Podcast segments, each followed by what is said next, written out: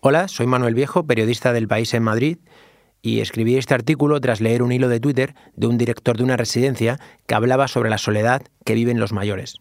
Y lo titulé Cartas para evitar la soledad en una residencia de mayores. Juan José López dice que vivió la peor nochebuena de su vida el pasado año. Dirige desde hace 20 meses la única residencia de mayores pública que existe en Pontevedra, donde conviven 101 personas, aquellas que sufrieron la guerra, que todavía comparten sus pensiones con sus hijos y nietos, que acaban de superar una pandemia, el último reducto vivo de la generación que cambió España. Del centenar de residentes, solo ocho recibieron la visita de sus hijos, nietos o sobrinos el pasado 24 de diciembre para cenar unos langostinos en familia. El resto almorzó junto a López y algunos de los trabajadores en un amplio salón de esta residencia de hormigón gris de cinco plantas con ocho chimeneas rojizas que sobresalen del tejado a modo de periscopio, como si fueran las del viejo Titanic. López, de 61 años, cuenta que aquí en esta residencia sobra mucha soledad. No se trata de hacer juicios de valor, dice, cada uno sabrá. Si un fin de semana llaman a la puerta seis familiares, es un milagro. Lo normal, entre diario, son uno o dos, vítores si llegan a tres. Hay tardes que observa estampas dolorosísimas. Dice que una residente se acicala de punta en blanco desde hace meses, justo después de la siesta, esperando por la ventana la añorada visita de su nieta y de su hijo, pero que nada, ni rastro. Que al llegar la noche y no verles, repite una frase como mantra. Vendrán mañana, estarán muy liados. Hay otro señor que está harto de que sus hijos no pregunten por él. Tanto que hubo un día en que se puso enfermo y tuvieron que derivarle al Hospital de Santiago.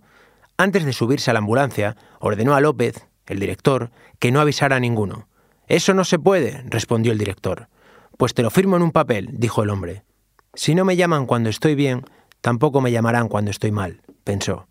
Quizá por eso, y ante el temor de repetir unas navidades grises, plomizas y de contadísimas visitas, López se encerró en el despacho de su casa la tarde del pasado 1 de diciembre. La soledad tenía los días contados. Escribió una carta en Word, no muy extensa, pero repleta de frases contundentes como golpes de martillo. No nos falta la vida, os lo aseguro.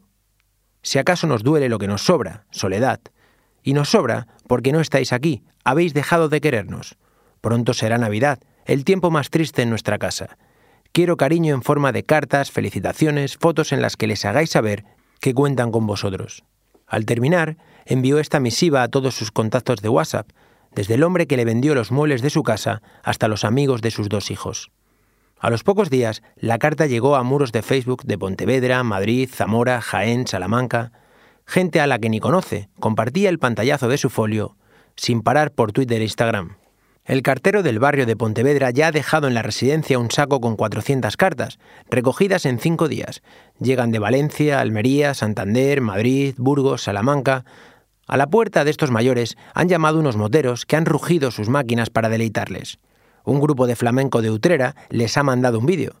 Hasta presos de tres cárceles han enviado misivas. López comenta que se ha ido todo un poco de madre, que él solo quería que sus amigos le echaran un cable. Advierte, eso sí, de que esto que sucede en un rincón de Galicia pasa en casi toda España. Dice que la soledad es algo que se ve en la mirada, que cuando la tienen perdida, pues esa, esa es la que duele.